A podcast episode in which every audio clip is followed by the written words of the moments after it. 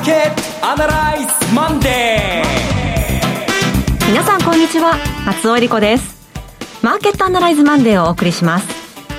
パーソナリティは金融ストラテジストの岡崎良介さん。岡崎良介です。今日もよろしくお願いします。そして株式アナリストの鈴木一之さんはお電話でのご出演です。鈴木さん。あおはようございます。鈴木一之です。よろしくお願いします。今日もお二方よろしくお願いします。この番組はテレビ放送局の BS1212 で毎週土曜朝の6時から放送中のマーケットアナライズプラスのラジオ版です。海外マーケット東京株式市場の最新情報具体的な投資戦略など耳寄り情報満載でお届けしてまいります。さあ岡崎さん8月8日ということで、はい、まあお盆直前、はい、今週は山の日でお休みもありますけれども、ね、山の日、えー、川の日森の日。なないですけどねなんだかいろいろ、毎年増えそうな気がするしますけどね、はい、一番良かったことはあの無事中国の、はい恫喝的なあの演習が終わってくれたと。無事なんか変な言い方ですけれどもね。まあ、えー、これから一体、まあ、どんな世界になるのかよくわかりませんがひとまずは、えー、目の前にあった難問は聞こえたなという話と、はい、あとそれから後でまた詳しくお話しますけども雇用統計というですね第一関門は突破できたなと、はい、毎月毎月月初っていうのはねこれをどう読むかということで、えー、その月の相場が決まるんですけども大体まあ金曜日のマーケットっていうのが今月の1か月の縮図になる可能性は高いですね。うんえ雇用統計は強かったです。思いのほか強かったです。はい、誰よりも FRB がこの結果を大いに喜んでいると思います。いや、ちょっとしたサプライズというような感じもありましたけれども、はい、一方、鈴木さん、8月今週入りまして、どんなところに注目されてますか？まあ、あのお盆はどうしても夏枯れって言われてしまいますから売買高がずいぶん細ってしまったりするんですが企業の決算はますます今から佳境を迎えると、まあ、特にあの大所がほぼ一巡しましたのでここから中中型株、小型株というところにこの目線を移ってきますね、はい、どんな内容が出てきているのか後ほど伺いたいと思います。それでは番組を進めていきましょう。この番組は株365の豊トラスティ証券の提供でお送りします今週のストラテジーこのコーナーでは今週の展望についてお話しいただきます。まず先ほどお話した雇用統計なんですが、非常に強かったということで、はい、えー、誰よりも FRB が喜んでいる。なぜならば、これで安心して利上げを続行することができるというわけですね。で、今回の雇用統計でですね、えー、最大の注目点は雇用者数の伸びです。はい、でこの雇用者数の伸びというのはですね、古いようで新しいニュースかもしれませんが、実はあの、GDP、実質の GDP とほぼほぼ連動します。うん、うん、つまり、えー、雇用の伸びが3ヶ月間で、例えば、えー、前年、前、前期比年率1%伸びてたら、大体実質 GDP も1%伸びています。これあの、多少ずれがあるんですけどね、あの、四半期ごとだとちょっとずれがあったりするんですけども、1年を通して、例えば、2022年1年間で雇用者数が前の年よりも2%伸びましたっつったら、2022年の GDP、実質 GDP は大体2%伸びる。これはもう、えー、何十年もかけたアメリカのデータの中の一つの結論なんですね。はい、ですから、えー、今回、えー、50万人増えて52万8000人も増えて、はい、これ、7、9月期の第三四半期になるんですけどね、第三四半期のスタートが非常に強いということなんで、まあ、このペースで、えー、年率いったら、えー、この7、9月期の GDP は前期に比べて2、3%ぐらい高くなるので、うん、これは FRB にとってみれば、景気は全然後退に向かっていないと。はいだから、利上げをやめるべきだとか、こんなことしたらややことになるぞというですね、そういう話じゃないと。これで安心して、インフレと戦うことができると、できるぞと、こういう話ですね。で、当の賃金の方なんですけども、これは相変わらずという感じでですね、えっ、ー、と、やっぱり非管理職の伸びですね、こちらの方が強かったという形なので、えー、おそらく0.75じゃないですかね、9月は。で、場合によってはですね、あの、来週かなえっと、CPI の発表があると思うんですけども、はい、CPI がこれとんでもなくまた上がってたら、ひょっとするとですね、あの、一つの考え方ですけども、えっと、9月にいっぺんに0.75やるよりもですね、8月に臨時で行って、8月に0.5、9月に0.5とかですね、小刻みにやっていくケースもあるかなというふうに思います。今週水曜日、ね、はい、今週水曜日でしたね、消費者物価指数ですね。はい、さて、こういう状況の中です。えー、株式市場にとっては、特に日本の株式市場にとっては、これは交換すべきところです。アメリカの株式市場にとっては、利上げがまたも戻ってくるっていうことになると、これ嫌がるんですけども、日本の株式市場にとってはですね、アメリカの景気がいいということ。うんこれが一番いいんですよ。アメリカの景気が良いということと、アメリカの金利が強含みっていうのは、日本の株式市場には一番のフォローの風なんですね。で、今週は日経平均か、日経平均の、まあ、株三六なんかの戦略は非常に、まあ、わかりやすいんだけども、非常にディテールがはっきりしてると思います。ディテールがはっきりしてるというのは、はいとりあえず買いで入っていいなと。えー、先週までは27,500円のおしめや買いだなみたいなですね、ちょっとこう、怖がりながらだったんですけども、今週は攻めてっていい。もう、あの、今から買い進めていい。まあ、今週短いんですけどね。特にあの、金曜日に、あの、スペシャルコーテーションがあるはずなんですよね、日本でね。あの、えっと、オプションのですけどね、8月切りのね。ここでおそらくショートカバーで28,500円とか、えっと、ひょっとしたら29,000円近くまでですね、ショートカバーが起きる可能性があると思うんですね。ただし注意しなきゃいけないのは、とりあえず今週は買い進めていいと思うんですけども、その時に、えー、ボラテリティの状況ですね。はい、えー、VI が今日、18.42です、ね、えー、これだったら大丈夫です。はい、この状態で20を超えない範囲でですね、ボラテリティが変わらないまま上がっていくのであれば、えー、その踏み上げというのが、こう、えっ、ー、と、コールオプションの一部、うん、で、それから先物を中心に静かな上昇で、えー、それこそまあ、うんと、全体として水準を切り上げる形で、まあそうですね、5ポイントとして先週末18ですから23、VI が23までの上昇で収まれば、えー、そのままもうちょっと来週も以降も強含みっていう感じになると思います。で、23ぐらいにしましょう。23と1応目持っといてください。で23を超えちゃうと、例えば金曜日の S q でものすごいショートカバーが起きて、踏み上げが起きて、えー、28,500円、28,750円、29,000円みたいな相場になって、23人まで上がっちゃった場合は、これは一旦売らなきゃいけないと。これはもう、あの、完全に、えー、先物のショートポジションも、オプションのガンマショートポジションも全部踏んじゃったということで、えー、踏み上がる人がいなくなったみたいな展開なんですよ。覚えてませんかね？去年のね、9月だったか10月だったか、岸田総理が決まるときに3万700円ぐらいまで行くでしょ。あの時に、え相場の牽引力、相場がすごい上がったのは、あれは先物の踏み上げとオプションの踏み上げの2つだったんですよ。はい。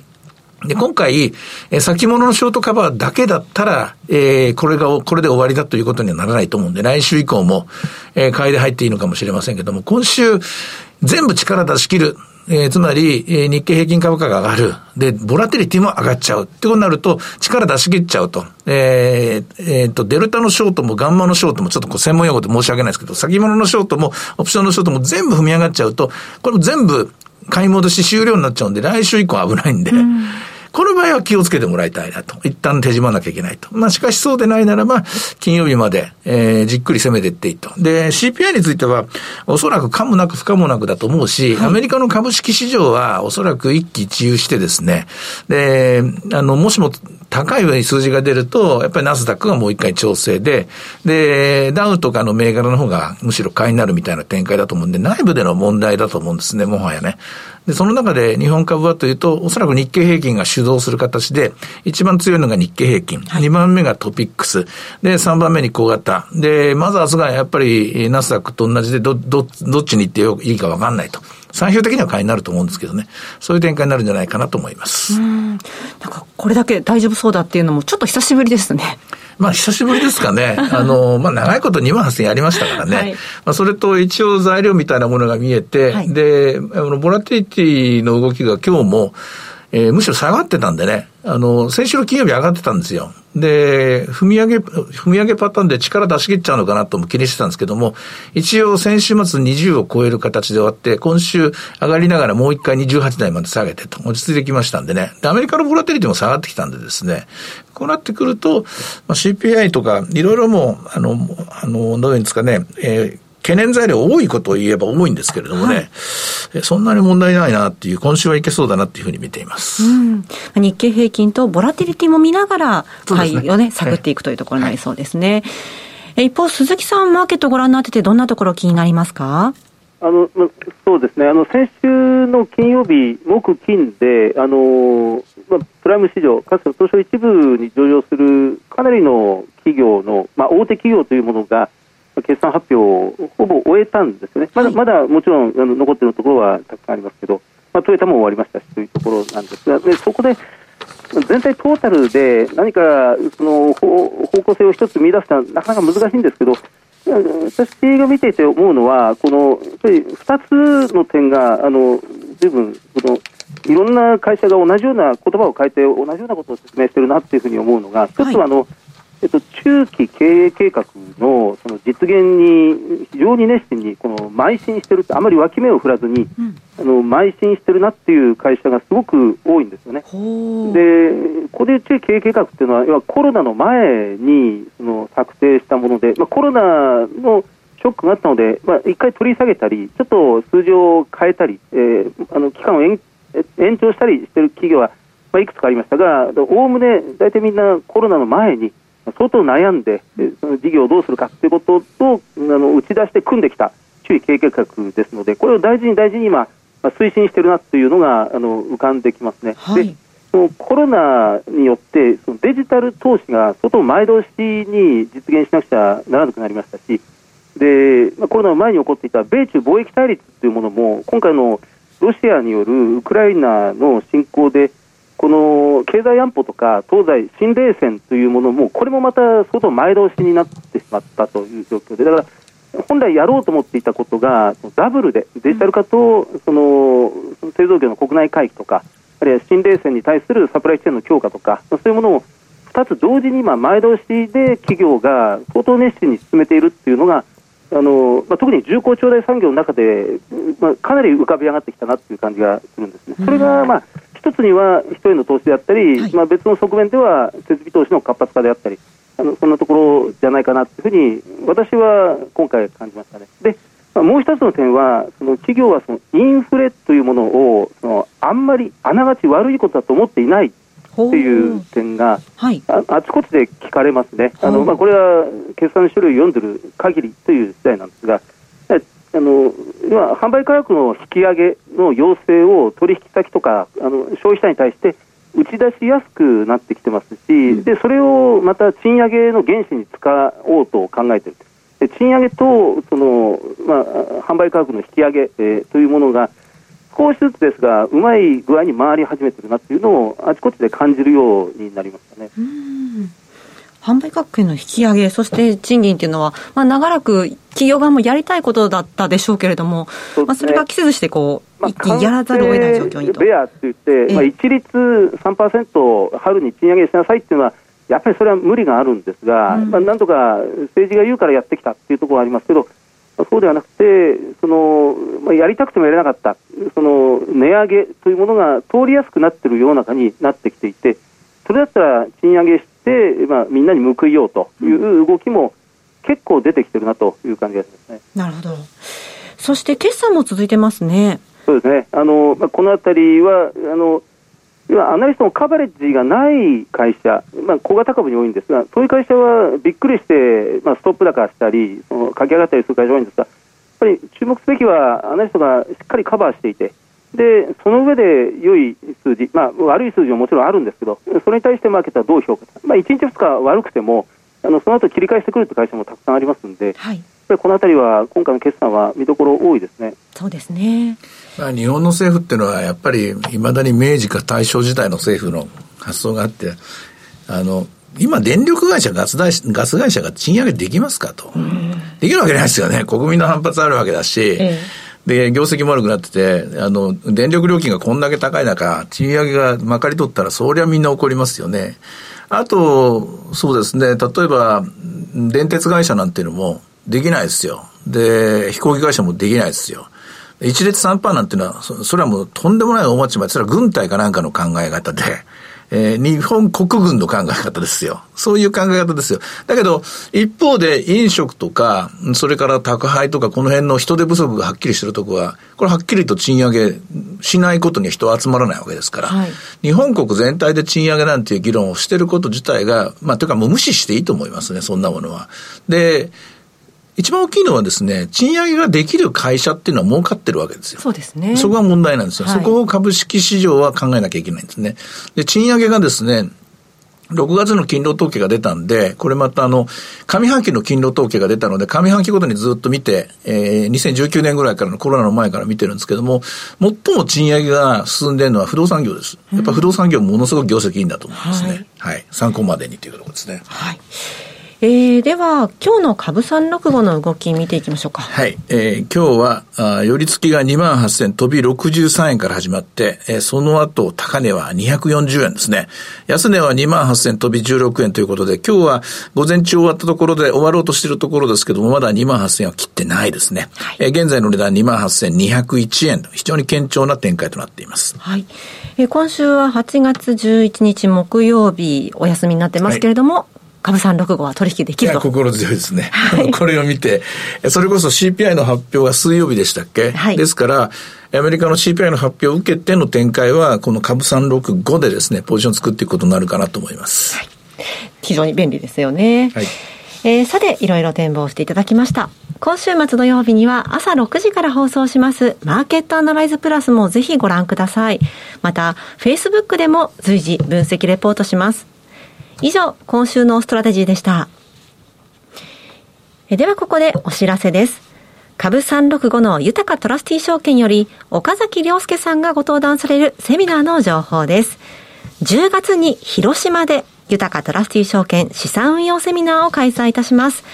10月1日土曜日12時半会場午後1時開演です。第1部は小菅勤さんによる2022年金プラチナ原油コモディティの短期から中期見通し。そして、大橋弘子さんと小菅勤さんによる、今注目のクリック株365の魅力とはの特別セッション。第2部では岡崎さんがご登壇しまして、2022年株式相場短期から中期見通しと題したセミナーがあります。岡崎さん、10月1日、広島です。はい。えっ、ー、と、夏までの、えー、日本全国のツアーではですね、えー、日本がデフレから脱却した、流動性の罠から脱出することができた。まあ、えー、まだ片足残ってる感じじゃないですけど、もうできたという話を中心にですね、えー、日本全国津々浦々、まあといっても主要都市ですから、東京、大阪、名古屋、福岡、なえー、横浜ですけどね、まあもう一回回ります。今度最後の広島になる、広島から始まるんですけども、次の話は、じゃあ、この先どうなるんだと。はい。このデフレから脱却できた日本はどう変わっていくんだって。ちょっとお題大きいんですけどね。で、ももう金利材デフレに戻らないのか。で、戻らないとすれば、どういう社会構造変わっていくのか、あとどういうメカニズムになっていくのか、え多分100ぐらいあるですね、テーマのうち、全部は答えがそこまでの間にですね、見つからないと思うんですよ。うん、半分ぐらいは答えられるんじゃないかと思うんですけどね。えその、え半分ぐらい答えられるところ、できたところまでですね、え広島でまずご披露していくと思います。あとその後、50が60に、60が70に増えつつ、増えていくと思うんですけど、それはまたその次のツアーの中で順番にここまでできました、ここまで分析が終わりましたっていうのを皆さんにお伝えしていこうと思います。いや、気合も十分、情報もたっぷりなりそうですね。はい。えでは、会場のアクセスをご案内いたします。JR 山陽本線広島駅南口徒歩2分、または広島電鉄広島駅徒歩3分の TKP ガーデンシティプレミアム広島駅前です。最寄り駅から徒歩圏内となっています。入場は無料です。セミナーのお申し込み、お問い合わせは、豊かトラスティー証券お客様サポートデスク、フリーコール0120-365-281 0120-365-281までお願いします。受付時間は土日祝日を除く午前9時から午後7時までです。貴重な機会ですので、お近くにお住まいの皆さんぜひ振るってご応募ください。なお、今日ご案内したセミナーでは、ご紹介する商品などの勧誘を行うことがあります。あらかじめご了承ください。以上、株365の豊かトラスティー証券からセミナーの情報でした。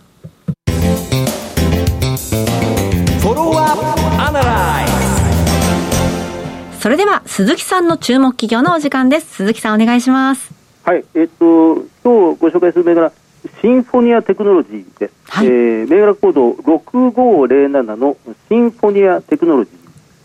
あのよくテクノロジーって最後につく会社はテクノロジーかテクノロジーズか。あのどちらかであの少し迷ってしまったりするこの会社はシンフォニアテクノロジーで終わります、はい。えーまあ、かつて新興電機と言われていた会社で非常にその歴史のある会社で5年前に創業100周年を迎えたという会社です、えっとまあ、現在、午前中1530円ぐらいの株価ですね。えっとまあ、これ3か月前に発表した2022年3月期の決算で史上最高利益を更新しました、はい、でえー、なのに今、PBR が0.8倍ぐらいです、はい、でえー、配当利回りが3.2%ぐらい、で、えー、ROE10% で、えー、非常にこの収益力が高くて、えーまあ、かつ割安であるという会社ですね。あのまあ、原動力はあのこの会社、たくさん製品を持ってるんですが、はい、あの一番今伸びているのは半導体向けのそのクリーン搬送装置というもので、えー、っとまあ、これは、えー、っとロードポートっていう半導体はシリコンウェアを30枚ぐらい一つのボックスに詰めて、えー、その中を真空にしてそのボックスごと製造装置の間をぐるぐるぐるぐる1か月間も行ったり来たりしながらその回路を焼き付けていくっていう、そのボックスの中が真空でで製造装置の中が真空ででそれ以外のところはまあ、あの綺麗な空気ではあるんですけどそこまで、えー、こだわらない。だけどそのロードポートというその機械を通して真空から真空へ、えー、シリコンウェハーを受け渡している時が非常にこの、えー、不純物が混ざらないように、空気中に混ざらないように一番神経を使うところなんですがそこの部分でシンフォニアテクノロジーが、えーまあ、国内シェアナンバーワン、えーとまあ、ライバルがローツェなんかの会社なんです、ね、はい。でもう一つがその電磁クラッチあるいはブレーキといわれるようなロボットのあの関節の部分を動かしている、まあ、部品ですね、関節部分の部品です。で、サーボモーターの中に、モーターの中に内蔵されるっていうブレーキとかクラッチで、まあ、これでスピードを調整するっていう。普通、そのベルトを通して、えー、回転動力をその伝えたりなんかするんですが、そのベルトをなくして、ダイレクトで、えー、摩擦を使って、えーまあ、この回転軸を伝えていくという会社です。まあ、どちらも大変好調です。あのまあ、この辺りの評価から前期最高位更新で先週木曜日に、えー、っと今期の第一半期の決算を出したんですがこれがまた相当良かった。売り上げが18%伸びて201億円。営業利益が9億円という、まあ、少し水準低いんですがあの公共投資のその売上も大きいもんですから大体これあの期末9月末とか3月末にどーんと売上と利益が立つような季節性があるんですね、はい、なのに、まあ、第一四半期でその黒字の営業利益9億円を出してきたということは、うん、まあ、かなりこのシンフォニーテクノロジーも受注と売上が、うんまあ、目の前で、えー、第一四半期も第二四半期も好調であるということが表れているなというふうに思います、うん、まあ、外国人持ち株比率が15%ぐらいですので、まあ、もう少し高まっていってもいいかなというふうに思いますね、有料株ですね。はい。はいえー、シンフォニアテクノロジー6507今日はご紹介しました。いや、なんか面白い会社いっぱいあるなって思いました。話せば出てきますよね。本当ですね、うん、時代がやっぱり変わっていくのでね、うん、10年単位でやっぱりこう銘柄っていうのは見直していかなきゃいけないですよね。ああなるほど、うん、まあお盆休みという方もねいらっしゃいますから、はい、じっくり考えてみる。古いのも上がってますよ。あの、えー、石炭の株とか海運の株なんていうのはね古い株がものすごい上がってますからね。こういうのも面白いですよ。チェックしてみてください、はい、えさてマーケットアナライズマンデーはそろそろお別れの時間ですここまでのお話は？岡崎亮介と。追加でと。そして松尾恵理子でお送りしました。それでは今日はこの辺で失礼いたします。さようなら。この番組は株三六五の豊かトラスティ証券の提供でお送りしました。